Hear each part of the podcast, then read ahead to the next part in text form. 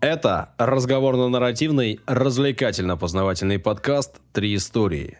Сегодня мы поговорим о нашем Мадагаскаре. О геноциде воробьев. И о Сиде Эненси. У микрофонов Данил Антоненков. Юлия Недоля. И Александр Онищук. Саша, что с твоим голосом? Такой э, слегка э, э, ниже на тон, э, с хрипотцой. Выпендривается. Кого-то, да, закадрить хочет. Да, какие-то проблемы. Если вам интересно узнать, какие у меня проблемы, или вы, возможно, хотите послушать наши истории, не переключайтесь, оставайтесь с нами. Впереди эти самые три истории. Отбивочку, пожалуйста. Ну, Саша любит э, вспоминать э, истории старые. И я тоже вспомнил, что давным-давно, 932 выпуска назад, я рассказывал... Новая мода у Данила. Новая. Я рассказывал, как австралийцы... это все продиктовано ленью. Лениво залезть, посмотреть, когда был этот выпуск. Лениво. Нет, если вы... Э, лень рождает юмор. Нет. Да? Так прекрасно же. Ну да, Пускай смешно. я буду тогда ленивым. А, Нет, во-первых, я не, не ленивый, а я панк. Настоящий панк. Мы это выяснили из предыдущего выпуска. Итак, э, как я сказал, 30, 932 истории. Я даже записал. В смысле, я посмотрел. 932 истории. Вот. Да, значит, австралийцы воевали с Эму, я рассказывал об этом. Помните, со страусами Эму. Это же, наверное, вообще был первый выпуск Или наш. первый, или второй, или третий. Ну, Мгм. те- Да, давно. Ну, теперь расскажу о расправе над воробьями. Да, там войны не получилось. Эму-то там как-то что-то сражались, бегали. Про Китай? Да, про Китай. И эта компания вошла в учебники по экологии во, во многих странах мира. А, компания, о которой я расскажу. И эта компания показала ошибочность упрощенных и таких э, необоснованных подходов. Итак, началось все в 1955 году. Не так уж и давно, да, по меркам историческим. И, казалось бы, все уже должны быть умными в этот момент. Но нет. Зимой 55 года в Китае э, развернулась э, пока не компания, а именно всенародное движение. То есть люди сначала начали. Называлось оно «Уничтожение четырех вредителей». Воробьев, крыс, мух и комаров. Старый млад, мужчины и женщины, все, кто мог, приняли в этом участие. Студенты покинули свои классы, чиновники вышли э, из кабинетов, и э, по всему Пекину раздавались оглушающие звуки гонгов, барабанов. Зачем? А чтобы из гнезд воробьев повыковыривать. Ну, напугать, чтобы они полетели. И гоняли их по всему Пекину целый день. Зачем? Чтобы они устали и свалились. После трех дней вот этого непрерывного шума и бега почти все воробьи в Пекине были мертвы. На следующий уже год. Это народная инициатива. Это пока не партия сказала. На следующий год китайское зоологическое общество, пока зоологическое общество, не партия, провело свое национальное собрание, и была поднята проблема воробьев. Некоторые ученые обвиняли птиц в том, что они съедают очень много зерна, и а, называли их домашними ворами. Поскольку в открытых агроландшафтах Китая обитают десятки тысяч воробьев, ученые призвали к полному уничтожению этих расхитителей зерна. Естественно, вот это народное движение, о котором я говорил, а оно тоже не просто так возникло. Ну, потому что вот эти вредители действительно досаждали народу. Ну, собственно, воробьи, да, то, и- то есть фермерам досаждали, ну и так далее. А мухи-то тут при чем? Ну, му- мухи ели еду, наверное, не знаю. Не, Тоже, ну, наверное, неприятно. мухи Но вообще- И заражают еду. Ну и, в общем, да, мухи это не- нехорошо. Как э, тебе бабушка в детстве не говорила, что э, там вот муха, она посидела где-то, а потом тебе в тарелку. Она же переносит все это, где она сидит. Нет, бабушка только смеялась надо мной, если муха на меня садилась. А. Ну, Шутка, да. Он говорит, потому что у тебя характер говно. Ну, бабушка в порядке. Привет, бабушка. В то же время некоторые другие коллеги, да, вот мы говорим о том, что собралось зоологическое общество, отмечали, что воробьи приносят пользу вообще-то, уничтожая большое количество насекомых. Саранчу, наверное, Ну, это то же ну, самое. там вредители, Да. условно, да, и не надо их э, истреблять. Ну, начались споры. И в итоге идея истребления птиц в Китае была озвучена уже на политическом уровне в 1957 году. То есть еще через год после того, как ученые собрались. На ежегодном съезде коммунистов. Автором ини- инициативы стал биолог Чжоу Цзянь, который в тот период э, вообще-то был замминистра образования э, Китая. В те времена страна испытывала нужды в решении проблем плохого урожая. Ну и считалось, что уничтожение крыс, воробьев, ну, мух и комаров не знаю как, но вот все это приведет к рассвету сельского хозяйства и урожая. В феврале 1958 года лидер коммунистов Мао Цзэдун, всем известный, утвердил соответствующий указ. Надо сказать, что сам Мао Цзэдун провел детство в деревне и не понаслышке знал об извечном противостоянии крестьян э, с, с этими вредителями. Ну и что? Весь китайский народ принялся уничтожать всех представителей фауны из этого списка. Граждане питали надежду, что поможет избавиться от голода, что они убьют э, как можно больше вот этих вредителей, и, соответственно, будет э, лучше урожай. Однако крыс, комаров и мух истреблять было сложновато. Ну, погоняйся-ка. Кто когда-нибудь гонялся? Особенно за комарами. Нет, с комарами легко. Я за крысами гонялась, да. Ну, ты дог- многих догнала. Да нет. А вот. Ты одну крысу себе приютила, насколько я помню. Гонялась она за крысами. Я же не уличную. Слушайте, ну, э, с точки зрения э, охоты на комаров, я бы сделал так. Положил голову бы человека потного, как приманку, Ну, и садятся и бьешь. Вот и все. по человеку? Конечно. Ну, и убиваю комаров. Ну, ладно. Легкой добычей стали именно вот воробьи. Остальные нет. Видимо, всю злость на них и выплеснули. Поначалу э, птицы решили травить, отлавливать как-то. Но эти подходы оказались малоэффективными. И тогда, соответственно, перешли к вот именно изнемождению. То есть вечно их пугать, гонять, они устают, падают, ну и все. Вот э, таким образом стали за ними охотиться. Абсолютно все граждане размахивали тряпками, издавали громкие звуки, вот.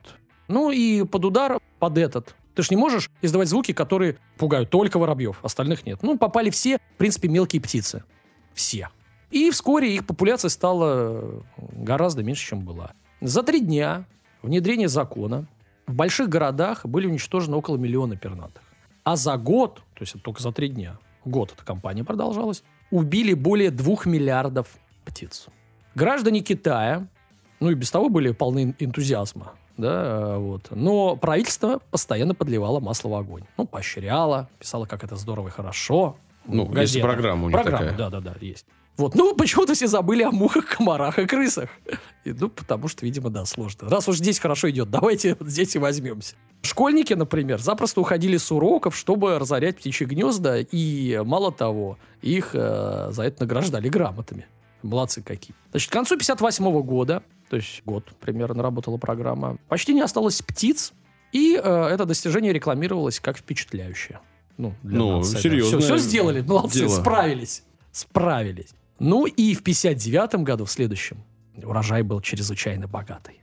Но стало больше гусениц, саранчи, вот этих всех, уже других вредителей, ползающих. И поначалу гражданами э, это принималось как несущественные издержки. Ну, ну ладно. А вот спустя год вредители стали множиться, и э, народ уже реально лишился урожая. Так им и надо. Власти старались исправить ситуацию, отправляли работников, детей, короче, все на поля э, ручками собирать вредителей. Каралатских жуков. Да. К- Колорадских. Ну, Я, кстати, собирал. Ее тоже в банку, а потом дедушка меня заставлял давить их Ну, ногами. зачем? Мы Отвратительно. сжигали их. Солярочку собираешь. Крестьяне, блин. Значит, э, Вологодский, кстати, да? Оба. Нет, это я уже была в области. А я вот э, в Вологодске. Все это оказалось бесполезным, потому что ну нельзя заменить воробьев миллиарды. Насекомые м, размножались стремительно, без птиц никуда. Вредители съели урожай, перешли уже даже на леса, а не на урожай. И в стране стал наблюдаться голод. Слишком поздно крестьяне поняли, что, да и не только крестьяне, и руководство страны, что воробьи-то были на самом деле великими союзниками и их в борьбе с насекомыми. К апрелю 60 года постельные клопы уже заменили образ врага, э, заменили воробьев. Это в матрасах, которые Да. типа, Голод э, начал забирать жизни людей, породил панику. По некоторым оценкам, но опять эти оценки, ну, там что, ну, сложно судить, но известно, что очень много погибло. Ну, вот и такую цифру нашел 30 миллионов. Ну, это не факт, но все равно мы масштабы понимаем, что это не три человека где-то померло от голода. А, много, в общем, много. Да даже 100 тысяч, извините, это много. Да даже тысяча это немало Вот, людей. когда из-за голода именно, да? там, Да. не, не- не по каким-то Ну, причинам. извините, это не 2 миллиарда воробушков. То есть, как бы ты меняешь 100 тысяч человек на 2 миллиарда воробуш. Я Но не буду у тебя произносить на это в весах вот подкасте. это, да? Да, потом меня поменяют где-нибудь за углом, не надо. Ты смотри, умнеешь на глазах. Значит, правительство Китая обратилось к кому? Ну, кому за помощью-то? К Советскому Союзу. Абсолютно верно. И, кстати, к Канаде. Не знаю почему. Вот. А выслать им как можно больше воробьев. Я сразу вспоминаю вот это. Чуковский. Вышли мне хорошие галоши. Да, вот вышлите. Побольше воробьев. Ну и страны СССР и Канада отреагировали положительно. И э, в Китай прибыли вагоны воробьев. Вагоны. В принципе, постепенно ситуация нормализовалась. Не надо было миллиардов ввозить, потому что они же ну, тоже размножаются, просто их не надо гонять. Кормовая база, если есть. Да, да, там уже, условия видимо, созданы. очень большая, судя по всему. Китайцы часто упоминают вот эту кампанию по борьбе э, с четырьмя вредителями как причину длительного экологического дисбаланса на территории страны. И массовое истребление воробьев а, осталось нелепым эпизодом мобилизации человеческой энергии. То есть вот они взялись всей страной, да, у нас есть выражение. «заставь Дурака. Богу молиться, да, он лоб расшибет. Это выражение о том, что надо подходить с умом, да, надо думать, прежде чем э, Ну, у нас это. реки хотели поворачивать вспять. Э, Мы в то же время очень активно плотины ставили, да и сейчас ставят. А это все изменение климата, это все изменение цепочек.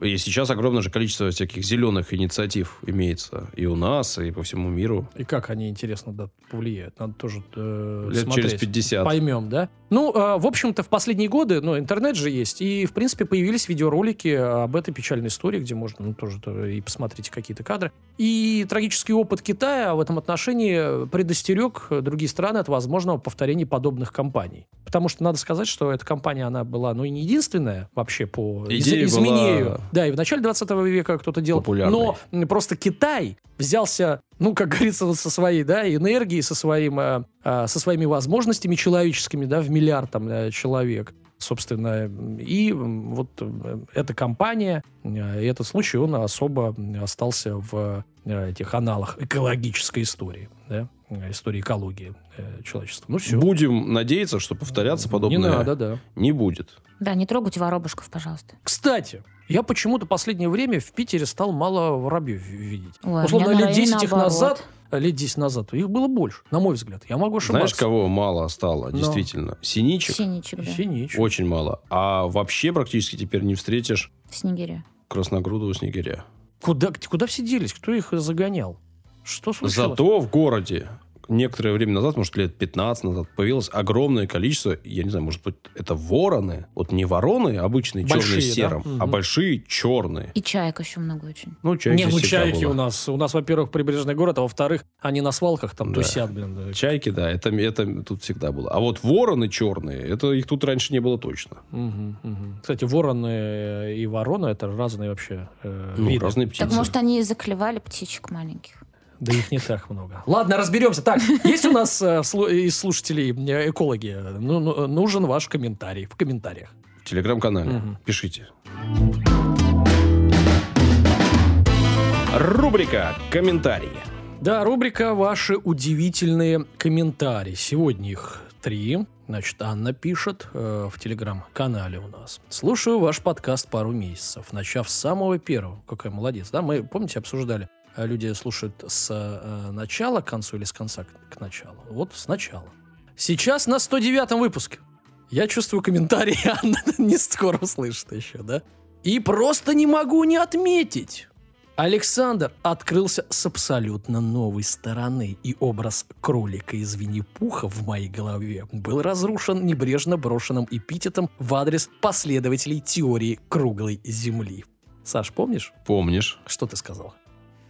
Ты хочешь, чтобы я повторил? Я хочу, чтобы образ кролика к тебе больше не возвращался. Это цитата была. А, хорошо, ладно. Все 109 выпуск слушаем или что там. Июля. 100% попадания в атмосферу. Обожаю Данила. Вот, сейчас поподробнее, ребят, помедленнее буду читать. На одной волне с ним. Меня тоже часто критикуют за излишний сарказм и неуместный юмор. Данил пока держит успешно образ тигры из вышеупомянутой сказки. Много букв, много эмоций. Спасибо вам за чудесный подкаст. А вот почему-то э, Саша кролик, я тигра, а кто Юля? А Юля попадает в атмосферу. Ну, кто она из мультфильма? Непонятно. Но кто ладно. стрелял э, в советском мультике? Пятачок! Точно, Юля Воздух. Пятачок. Воздух в шарик. Винни-винни! Да-да-да. Следующий Спасибо большое за Да. комментарий. Классно, приятно, круто. Прикольная ассоциация, да. Да. Чаш in World, не знаю. Короче, Человек написал с таким именем. Привет, ребята, я вас слушаю с декабря 22 года. Подкаст интересный и сбалансированный. Мне 13 лет.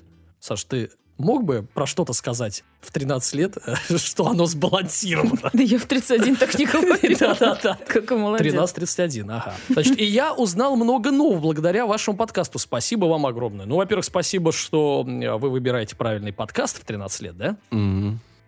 Что? Ну да, да. Ну, все, больше ничего. Так, и- Иногда наши выпуски, э, они для более взрослой аудитории. Если мы говорим проматывайте, проматывайте. Да, мы же иногда говорим 18+. Да. Тогда нельзя слушать. Да. А так в основном, конечно, Или в присутствии родителей. с разрешения письменного. Ага. Вообще, я подумал, что это налагает на нас некоторые все-таки, Ответственность. да. Ну, налагайтесь, да. Я продолжу Нет. в своем духе. Ладно, э, и последний комментарий на сегодня. Just look it, э, пользователь. Данил в этот раз прям не скупается на комментарии про свой любимый вид спорта. Аж не хочется его слушать. Ну, э, мало ли что не хочется. Я вот мне не хотелось читать слово «скупается», потому что надо писать «скупиться», да? Ну, я прочитал. Иногда надо делать то, что надо. Не скупается. Я не искупался в своем Подожди, но скупиться тоже нельзя сказать. Данил не скупится? Да. А, да? Как это нельзя? Именно так и надо Это просто мой комментарий. Ну, в общем, извините, если не угодил мой любимый вид спорта. Проматывайте, да? Проматывайте. Я отсылаю всех к кнопке промотка. Не слушайте Данила, слушайте наши выпуски целиком. У меня все. Отлично. Ох, язва. В прошлом эпизоде я рассказывала про панков и несколько раз упомянула группу Sex Pistols как одних из отцов этого движения в рок-музыке. Да? И мне стало интересно, во-первых, я никогда про них, э, честно говоря, не слышала, не читала. Сегодня речь не о группе будет, да? Вот, а про бас-гитариста, который был э, в 77 году там, и зовут его Сид Вишес.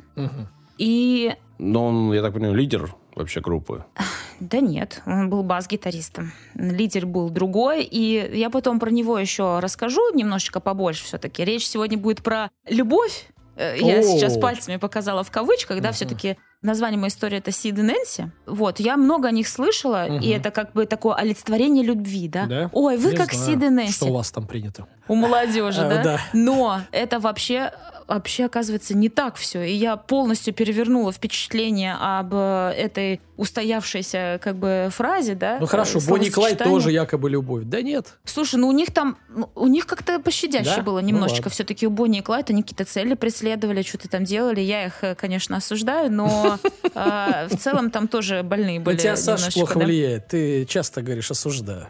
Не к месту, конечно. Не надо осуждать. Она берет пример и учится. Молодец. Ага. Спасибо, да. Кстати, вчера, вчера готовила эту историю. Так. И э, посмотрела фильм Сид и Нэнси. Думаю, так, надо пропитаться этой атмосферой. Ну, Ну, как пропиталась? бы, ребята, если хотите два часа подепрессовать, конечно, ну, можете посмотреть, но как бы я не особо Слушай, ну таблетки тебя вытащили, вроде пободрее стал.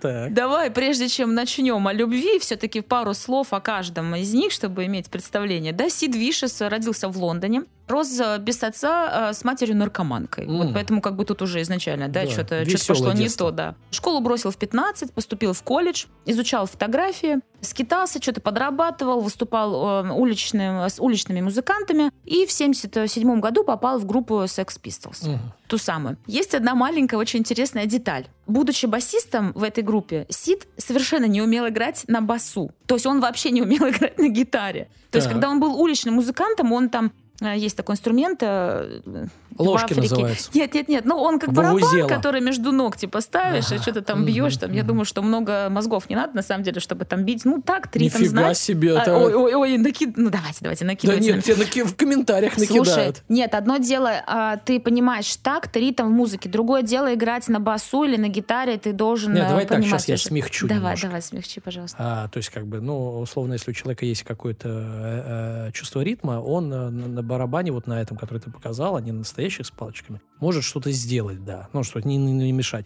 Если человек, э, хотя не умея играть на этом барабане, может что-то набить. Но человек, который не умеет играть на гитаре, он на гитаре ничего вообще не сделает, ни одного э, там Да. э, движения. Ну да. Вот Это да. Но вообще, чтобы хорошо, э, здорово играть на таком барабане, как ты сказал, вообще-то нужно э, обучаться. Ну, в общем, он что-то там умел, что-то делал. Может быть, так же умел, как и в группе Sex Pistols. К слову, его э, в студию не пускали играть на бас-гитаре при записи. Его как бы партии записывали другие люди. Но почему э, Почему его в итоге взяли? Потому что он был настоящим панком, mm. который во время концертов обливал всех там э, пивом, дрался со всеми, то есть э, что-то там орал, защищал своих ребят, которые, ну, солист, например, поет, к нему лезут его, это, mm-hmm. он там ногой отбить кого-нибудь мог, он был ну, таким ну, панкухой я. Говорю, вот лидер, он олицетворение, неправильное слово, он олицетворение вот, группы. олицетворение, да, но он... Маскот он. Не, не лидер. Он всего один год, кстати, был в этой группе, но э, об этом попозже. И он, короче, был невероятным скандалистом, панком, и как бы, в общем-то, поэтому его туда и взяли. Да? С Сидом, в принципе, все понятно, да, в общем, там. Рос э, в семье как бы наркоманки, да, по факту. Слушайте, а почему мы называем таких людей панками? Может, просто хулиган? Просто хулиган. Но Кстати, он, подготовь он... к историю про хулиганов, потому что хулиганы тоже Кстати, это в фильме это было, история. чувак Английская. на концерте такой сидит и говорит, знаете, мне вот это все неинтересно и скучно, мне надоело быть панком. А девушка у него спрашивает, а кем ты хочешь быть? Он такой, хулиганом. Я такая сижу, думаю, ладно, а в чем отличие Ну, на вот самом и- деле? Не, ну А, хулиганы это тоже, тоже там, по-моему, имя нарицательное, насколько я Очень помню. интересно. Надо обязательно будет про Подготовь. это Ты, кстати, это твоя тема, рассказать. хулиганы, вот это Почему моя тема? Слушай, мне нравятся хулиганы? Конечно. Да ладно, я уже старая лет. да. Для чего? Для того, чтобы нравились хулиганы, ладно. Того, чтобы... Ладно, в тихушку они мне нравятся. Хорошо. А что насчет Нэнси? Ну-ка. Кто такая Нэнси вообще, знаю. да? Выросла в Пенсильвании, и она выросла как раз-таки в порядочной семье. Ну. То есть у нее там все большая семья, бабушки, она дедушки. там любила все. хулиганов. Она любила хулиганов, да. Очень похоже. С ранних лет у Нэнси проявилась гиперактивность в сочетании с высоким интеллектом. То есть она была достаточно умная девочка, но это привело к вспышкам агрессии, именно гиперактивность ее. И врачи прописали девочке сильно успокоительное, еще будучи в юном а, возрасте. Мгм. И это усугубило ее психическое состояние. а, Вот, и она очень рано пристрастилась а, м, к запретным веществам. Погоди-ка, сейчас я Давай. порадую нашего слушателя. Надо было отдать в плавание. Опять ты про свое плавание, Данил, надоел уже про свое плавание, вот да? Фелпс же тоже страдал дефицитом внимания, А, синдромом. Да? Все нормально. Ну, вот а тут смотри, гасили таблетками. Ну вот Надо было ее видите, дать в плавание. ребят, упустили, в плавание не отдали. Что девчонка стала Абсолютно. в итоге? А что с ней стало, я попозже расскажу. Так. Так, же, как и Сит, она бросила школу, уехала в Нью-Йорк. Начала работать э, стриптизершей, затем э, куртизанкой. Второй раз это слово использую. Э, Куртизанка. Куртизанка, что-то Нет, напи- подождите, куртизанка и стриптизерша это разное. Я сказала, потом затем и вовсе стала Извините. куртизанкой. Прощаю. А Я что думаю, можно не слово, сказать? проститутка. Можно, да? Мне кажется, Ура! да. Шалава даже можно сказать. Ура! Короче, она потом проституткой Шмара, стала. скажи. Шок-контент. Ну это же все не это матерное. другое. Это вообще-то. другое? Шмары просто так, а она бабки за это брала. Вот тут пошел специалист. Так, ну-ка. Ну, давай, куртизанка, это будет лучше. Симпатичнее, да. Господа, мы закончили на куртизанках. Продолжайте, Да, Юля. Продолжаем, а то Саша уже не может слушать это безобразие. В ноябре 76-го Нэнси Спанджин, это ее фамилия, у нее такая, да, а, прошла курс лечения от наркомании, отправилась в Лондон. И вот как раз-таки наступает 77-й год, Сид присоединяется к э, группе Sex Pistols, и они, собственно, знакомятся. Вот. На какой-то тусовке. Лондон, э, хоть и большой город, но тусовки были достаточно нишевые, особенно панк-тусовки. И, в общем-то, она там его и встретила. А, Вообще-то э, поговаривают, что Нэнси пыталась очаровать солиста группы сначала, Мгм. но что-то она ему не очень понравилась, и она переключилась на Сида. Ну, А как? тот, в свою очередь, э, Классика. влюбился, втюрился, вляпался, называйте как хотите. В общем, но у них про- произошла искра между ними О. пробежала. Да. Они сразу же стали жить вместе. И, конечно же, они начали вместе употреблять запрещенные вещества. Мгм. И Сид все чаще стал пропускать репетиции, записи на студиях. Но на концерты как бы ходил, продолжает там быть сам собой, но э, полностью погрузился в отношения э, с ней. И его коллеги из Sex Pistols ее не любили, не Мгм. переносили ее, потому что считали, что она помеха для группы. Как Как- для группы, так и для Сида, потому что Сид все равно был их, ну, как бы другом, а Как она его... Йоко Оно? М, Хорошо. Продолжаем. Вот. И тут у них, значит, э, намечается тур по Америке. Они категорически были против, чтобы Нэнси поехала с ними. И, в общем, победили. Сид поехал без нее. И в этом же туре группа и распалась. Потому Ага. что Сид э, си- ну, сидел, да, на всех этих штуках и скучал, в общем, и все То пошло. есть э, не так. развалилась из-за одного Нарика э, басиста, что ли? А, да, Ну, нашли бы другого, Что господи, самое интересное, малых, он басист второй в группе. Ну До ты, него был ну. реально нормальный чувак, Ну. который умел играть. Да, да, не умел бы пиво, об- обливаться пивом и драться. Да, только это. И по факту все вот как-то из-за него и развалилось, да. А на самом А. деле из-за Нэнси. Возможно. Возможно, из-за нее. Ну, слушай, ну и до этого как бы не был там Мгм. особо каким-то а, приличным человеком. Не, группа развалилась. Я понимаю, Мгм, я тебе говорю. То есть он вернулся с тура, где уже все разбежались, и они уехали в Нью-Йорк и решили делать э, там музыку, да, Сид сольную карьеру, Ух а ты. Несси стала его менеджерить. Да, я менеджером не стала. Ну вот, как бы, да, естественно, э, потому что им нужны были бабки для того, чтобы, Мгм. опять же таки, покупать все. Вот уже здесь начинаются для меня какие-то непонятки, да, потому что начало отношений всегда, вот эта вот любовь, это букетно-цветочный период, вы хотите проводить время вместе, У что-то них делать, были что-то... другие букеты. Слушай, ну это букеты...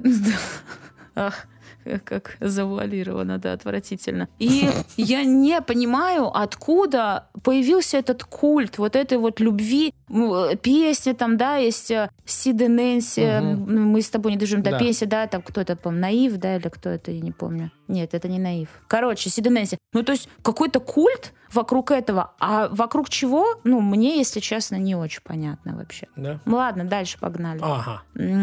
Сид стал сольную карьеру делать, да, он выступал на сцене абсолютно в неадекватном состоянии, не учил текста, да, с листочка что-то пытался петь. Естественно, у них ничего не получалось. Нэнси не возражала, то есть она его поддерживала. Вечерами Ты они классно там... поешь. Э. А ты гениальные тексты пишешь. Да, да, она говорила, ты самый лучший, ты Мгм. есть Sex Pistols, ты Мгм. вот ты там э, такой король, ты весь это, ну, тоже очень странно как. Но ты же не видишь, что чувак э, просто Почему умирает, э, гниет, извини меня, изнутри, и вообще ничего не понятно. Короче, в итоге никто из музыкантов больше не хотел быть э, с ним в группе, когда Мгм. он начал э, сольную карьеру. Публика его не хотела видеть. Не взлетел. Бабки, конечно, у них быстро закончились, потому что они их э, беспорядочно тратили. И они поехали к родителям Нэнси. М, Мгм. Такие, типа, вот мы такие молодцы, короче, там, пожениться, не пожениться, мы классная парочка. Они их выгнали, соответственно, Правильно. зачем они им э, нужны. И они поселились в отеле «Челси». Так. А номер, в котором они жили, э, это такой был больше притон, на самом деле, нежели чем э, просто какое-то пристанище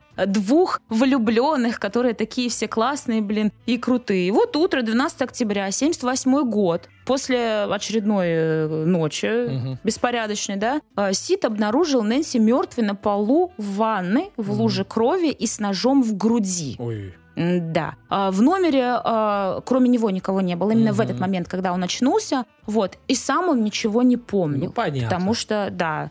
Ну, н- непонятно. Он мог сказать, что он ничего не помнил. На самом деле, а может, и помнил Ну да. даже. Не, это непонятно. Нэнси было 20 лет всего. То есть она Мгм. была очень молодая. Полиция задержала Сида, он несколько месяцев находился под следствием, потому что его, естественно, обвинили, он Ну. самый главный был под- по- подозреваем, но он Так. все отрицал, потому что, ну как так, я, я не мог убить свою любимую, любовь всей моей жизни. В тюрьме Сид пытался покончить с собой, что-то Ну, там его посадили, резал. короче, его А, э, да, признали он кричал, я хочу быть с Нэнси, Мгм, вот э, у нас такая Вот вот вся нож, любовь, да, будь. да. Были некоторые версии а, убийства, это значит, э, к ним же приходили дилеры всякие. Мгм, Якобы это кто-то из Мгм. дилеров, потому что они бабки не заплатили, у них не было Мгм. денег. Но в любом случае, а, и то, что она покончила сама с собой. М. Но в любом случае ничего не понятно. Мгм. Что, его отпустили с Сида. Серьезно? Да, его отпустили, пожалуйста. А, иди дальше там. Ну, а потому что нет никаких доказательств. Ничего не было просто. Странно. Вот и все, да. А, Несси а, похоронили на кладбище а, в Пенсильвании.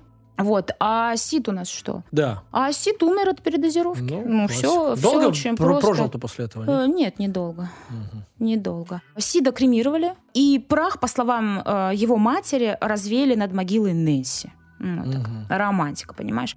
И вот, понимаешь, вот я вот сейчас рассказала такую депрессивную, Да, грустную абсолютно. историю, вокруг э, которой почему-то э, очень много романтики Романтики. и любви. Чрезмерно. Нету ее здесь, ее не Да, существует что тут. здесь есть? Есть здесь неумелый музыкант, неадекватный, а, наркоман, ну и э, дамочка под стать ему. А, Собственно, и смерть примерно такая же у обоих. Да, Ну, в общем-то, да. и То есть это два, ну, это два больных человека, которых надо было лечить, Да, ну вытаскивать из этого всего. Но точно не культивировать их любовь. И, ну, я, я думаю, что вряд ли ее в пример, конечно, ставят, да, но когда называют там парочку э, Сид и Несси, mm-hmm. типа, не-не-не, чуваки, нет, так нельзя, нет, это плохо. Поэтому я против всего этого, естественно, mm-hmm. призываю так не делать. Эти отношения... Да вот такие губительные отношения.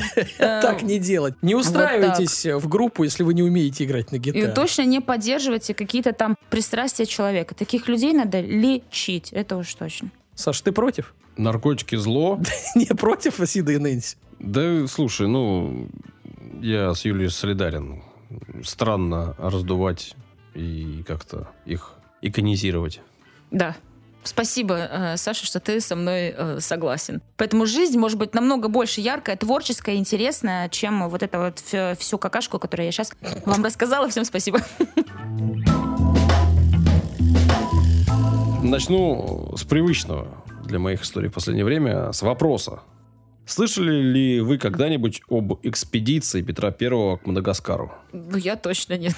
Вот и я, как всегда, не слышал, а услышав, решил, что должен поделиться этой информацией со всеми. Но сначала должен разобраться. О нашем Мадагаскаре. О нашем Мадагаскаре, да, так я назвал историю, потому что до этого у нас была серия, ну, у нас, ладно, у меня была серия рассказов о наших территориях, которые могли бы быть нашими, если бы чуть по-другому пошла история, э, если бы чуть по-другому развивались события. Угу. Понятно, что, несмотря на то, что история это не очень популярна, не очень известна, если набрать уже вот что-то такое в интернете, там, экспедиция Петра Первого к Мадагаскару, то выскакивает большое количество статей разнообразных. И сайты, на которых эти самые статьи опубликованы, они, честно говоря, вызывают э, вопросы к себе и к материалам у них хранящихся. Ну, не слишком доверяю я подобным источникам, а на каких-то таких официальных и больших информации не очень много.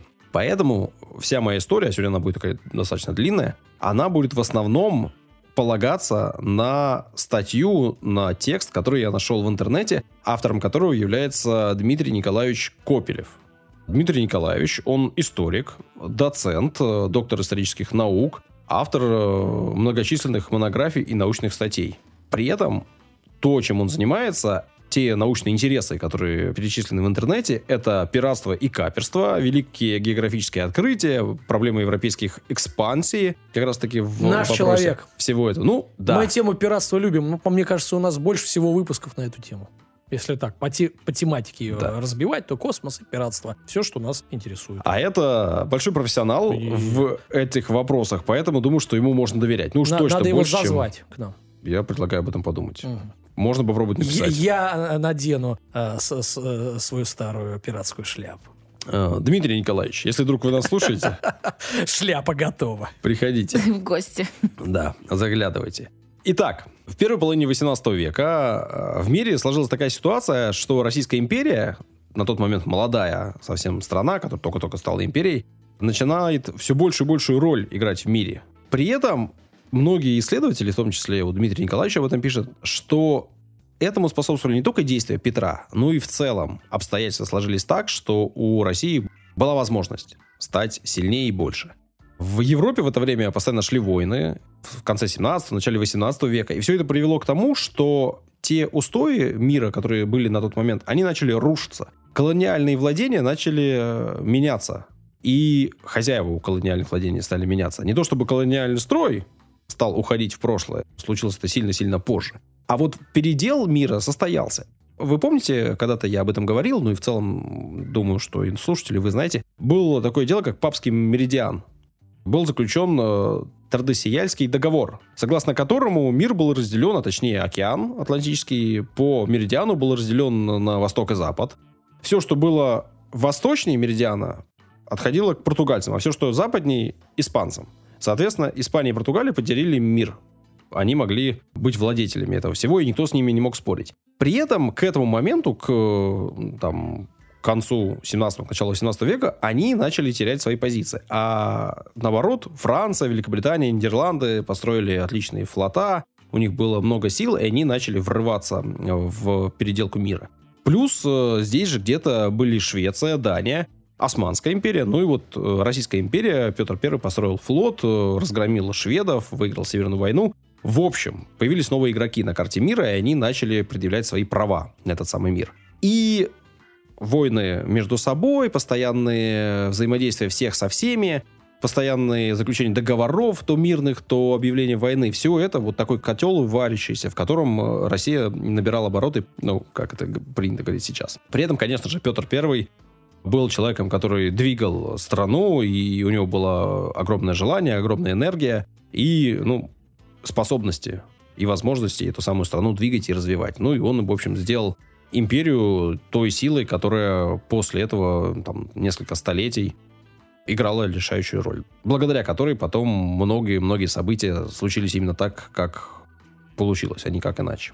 При этом сам Петр I говорил, что он вообще не беспокоится о союзах против него, э, дословно, цитата, «Я не беспокоюсь о союзах, которые заключаются или могут заключиться против меня. Они существуют лишь покуда интересы всех стран сходятся». Ну, то есть, всегда был тот момент, что кто-то договаривался, а вот через какое-то время этот самый договор рушился. Ну, в принципе, на протяжении всей истории так и бывает.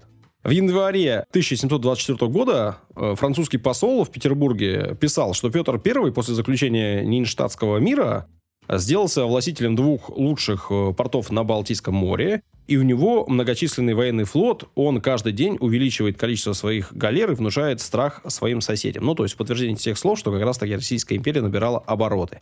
В этом же сообщении он говорит, при малейшей демонстрации его флота, при первом движении его войск, ни шведские, ни датские, ни прусская, ни польская корона не осмеливаются не сделать э, враждебного ему движению, не шевельнуть с места свои войска. То есть э, это говорит о том, что Франция чувствовала, что Российская империя набирает силу, а страны, которые граничат с Россией или взаимодействуют с Россией, не могут э, ей более противостоять. Так вот, после э, Северной войны Россия стала сильным государством, у нее появился очень сильный флот. Этот самый сильный флот и был той силой, который заставлял меняться страну внутри. Огромное количество людей было задействовано именно непосредственно в службе на флоте. Огромное количество людей должно было экономически э, соответствовать этой силе военной. И, в общем, сам флот менял э, всю Россию изнутри, по сути. И при этом этот флот уже был таким, что он мог оказывать влияние на мир в целом. И эта история конкретно началась 3 ноября 1723 года. Вот мы и подходим к ней. Тихонечко, приближаемся. Предыстория была шикарная. Ну, это не предыстория даже была, это, в общем, просто ввел в курс дела, чтобы вы понимали... Введение. Ну, просто Сашин рассуждение. Какая это предыстория? Ща, а вот сейчас предыстория, так. Начнется. Да. 3 ноября 1723 года Петр I велел спешно и тайно готовить два фрегата Ревельской эскадры к выходу в море. При этом само плавание было организовано таким образом, чтобы, тут кавычки, не дать никому никакого подозрения. Корабли были замаскированы, это военные корабли, были замаскированы под корабли торгового флота. При выходе из порта их, э, а это был порт Рогервик, это сейчас э, город в Эстонии, называется он Палдинский. Наверное, так. Так вот, э, попросили снять вымпела, ну, то есть какие-либо обозначительные флаги. При этом на борту известно, что у одного из фрегатов находился комплект э, всех опознавательных флагов и вымпелов Великобритании, Пруссии, Нидерландов, Дании, Швеции, и там же был Ост-Индийский флаг. Ну, правильно, чтобы вывешивать, когда надо. Когда что проходишь нужно. возле Великобритании, ставишь флаги Великобритании да. и все остальное. В общем, тайная операция, два корабля в срочном порядке готовили. 12 декабря того же 1723 года руководителем экспедиции, одноногий датчанин, вице-адмирал русского флота, ну, то ли Даниил, то ли все же Даниэль Якоб Вильстер был отправлен на место в, в компании с прокурором Адмиралтейской коллегии, капитан-лейтенантом Козловым. Им э, было велено прибыть в этот порт и там получить инструкции от Петра. Так они и сделали, только на месте получили непосредственно документы, в которых было написано, что их необходимо передать высокопочтенному королю и владетелю славного острова Мадагаскар. Ну и, соответственно, им э, было велено отправиться на Мадагаскар. Ага, королю Джулиану. Я мадама. Вообще, что такое Мадагаскар? Давайте. Ну, все знают, что это остров. Остров находится в Индийском океане, мы это знаем, да, находится он в восточнее южной конечности Африки. Ну, примерно, да, чтобы мы понимали, где. Ну, Индийский океан, Африка, вот он там находится. При этом не все, я точно не осознавал размеры Мадагаскара. Ну, он большой вообще. Очень большой. Очень Ты большой. карту смотрел? Ну, насколько он большой? Давно Ну, ты мне контурный. кажется, он как э, страна какая-нибудь, как Португалия, наверное. Как. Португалия. Бо- бо- больше Португалии. Больше. Да? Мгм. Мадагаскар в два с половиной раза больше Великобритании. В пять раз больше Кубы. Это четвертый остров по площади в мире. Он уступает только Гренландии, Новой Гвинее и Борнео. Длина острова это 1600 километров, ширина порядка 600 километров. Это, соответственно, почти там, 590 тысяч квадратных километров. Прилично. При этом эта площадь, чтобы вы понимали, чуть больше Франции. А Франция вот. это ну, крупнейшая страна в Европе. То есть это огромное э, сейчас государство. Там живет 25 миллионов человек. И там находится республика президентская, республика Мадагаскар. Ну, а это куда, сейчас. куда делит Джулиана? Да, да. Куда дели Джулиана? Что вообще было тогда? И зачем Петру вдруг нужно было на Мадагаскар отправлять корабли с письмом владетелю славного острова? Тогда на Мадагаскаре жили два типа людей. Ну, во-первых, аборигены, а во-вторых, пираты. О, Люди на Мадагаскар попали давно. Примерно там 10 с половиной тысяч лет назад. Э, Уже есть находки, там какие-то кости со следами разделки. Но неизвестно, когда они там закрепились. Есть подозрение, что они туда приплывали, уплывали, но в любом случае, когда-то они там поселились. И там жили туземцы, а весьма что значит агрессивные. со следами разделки? Ну, На что... костях. Да, Э, следы от, от ножа, например. да. А, Да. поняла. Ну, то есть, когда люди снимают мясо, они его делают ножом. И там остаются на костях совершенно А, я определенные думала, следы. кости людей га- со следами разделки. Готовить ты не любишь. Люблю.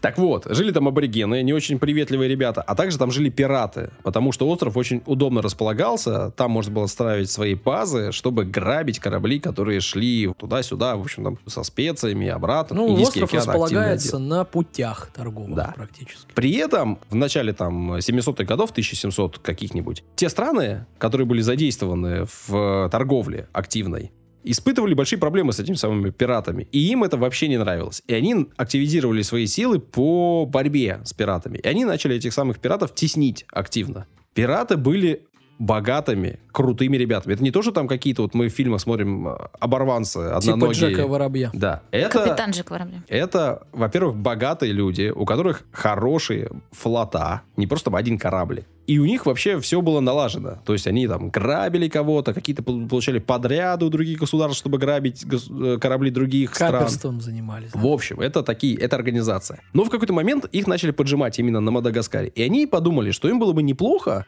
присоединиться к кому-нибудь. Ну, то есть отдать остров во владение какой-то большой державе. Чтобы попасть под ее защиту, официальную как минимум. Ну и, в общем... Продолжать свое дело. Да, да.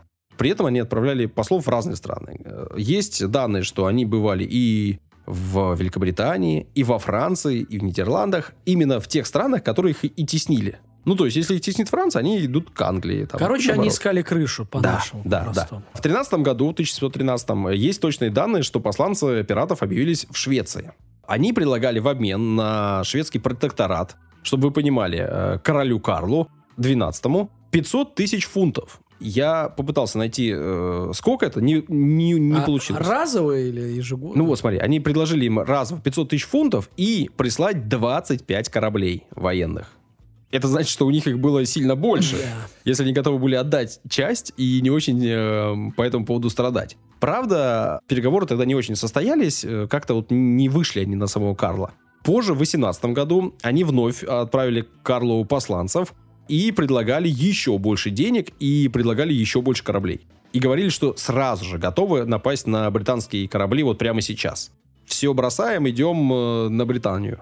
Но и в этот раз как-то не договорились. Не сложилось что-то. В 19 году, когда Карла уже не было, и э, Швецией правила королева Ульрика Элеонора, и у нее был супруг Фредерик Геннесский, который потом стал э, королем Фредериком Первым, они, вот эта королева, подумала, что в принципе можно и пообщаться с пиратами. У них был какой-то мутный, серьезный план, о котором, в общем, тут вдаваться в подробности не, не хочу, потому что это отдельная история, сложная. В этот э, момент проходил опять очередной передел мира. Ну, к тому же ты предысторию э, к ней не готовил, поэтому не надо рассказывать про эту историю. В рамках основной оставайся, пожалуйста. Без предыстории я не готов слушать твои истории. В общем, королева э, разыгрывала свои политические карты э, и решила, что нужно воспользоваться пиратами так или иначе. Это подходящие фигуры, которые их можно двигать. И решили отправить экспедицию шведы на Мадагаскар. Снарядили генерала-адъютанта командора Карла Густава Ульриха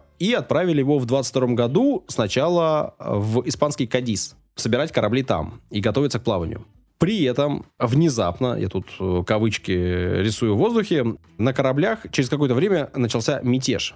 Потому что говорят, что к моменту, пока они собирали флот, пока они готовили корабли, планы поменялись, а просто дать ему отбой почему-то они не решились. А возможно, мятеж случился потому, что другие силы, которые противостояли Швеции, узнали о планах и подкупили там что-то как-то. В общем, в 22 году случился мятеж, корабли никуда не отправились, а самому Карлу Густаву пришлось вернуться в Швецию. В Швеции его обвинили в том, что он провалил операцию. Ну, так-то и есть. И отдали под суд. Правильно. Судили и отправили в ссылку на северном побережье озера Верен. Это, я посмотрел на карте, примерно 150 километров от Осло. Ну, не самые худшие земли, но для Швеции это, в общем, ссылка там была. Не как у нас в Сибири, а вот у них там. Там э, Карл Густав Ульрих э, пробыл целый год, а после каким-то образом оказался в России. Не знаю, как он то ли сбежал оттуда, то ли на год его всего отправляли туда. В общем, оказался в России и как-то добился аудиенции. Рассказал о планах э, Швеции на Мадагаскар. Швеция наши постоянные враги, наши конкуренты. И Петр, видимо, загорелся идеей и решил, что нужно сделать. Тут вся вот эта замутка, политическая игра, она связана с э, якобинцами. Об этом как-нибудь отдельно. Сегодня мы не будем про якобинцев. Ну, там сложно. История будет очень раздутая. Важно, что не до конца понятно, участвовал ли наш э, царь, император в вот этих самых якобинских разборках, или действительно загорелся идеей просто присоединить удобные земли, чтобы э, в частью торговли с Индией стать. Потому что, ну, мы понимаем, что Индия это вообще-то клондайк, который там Великобританию сделал империей самой сильной на определенном историческом этапе. В декабре 1723 э, года вот эти самые корабли, которые были снаряжены, вышли из порта и отправили свое плавание. Однако почти сразу же попали в сильный шторм и были вынуждены вернуться в Ревель. В 24 году, почти сразу, они получили распоряжение, а именно Вильстер, от генерала-адмирала флота Апраксина, получил послание, что его императорское величество указал намеренную вашу экспедицию удержать до другого благополучного времени. При этом вице-адмирал э, сообщил, что Вильстеру нужно вернуться в Петербург и там э, готовить экспедицию дальше. То есть ее просто отложили.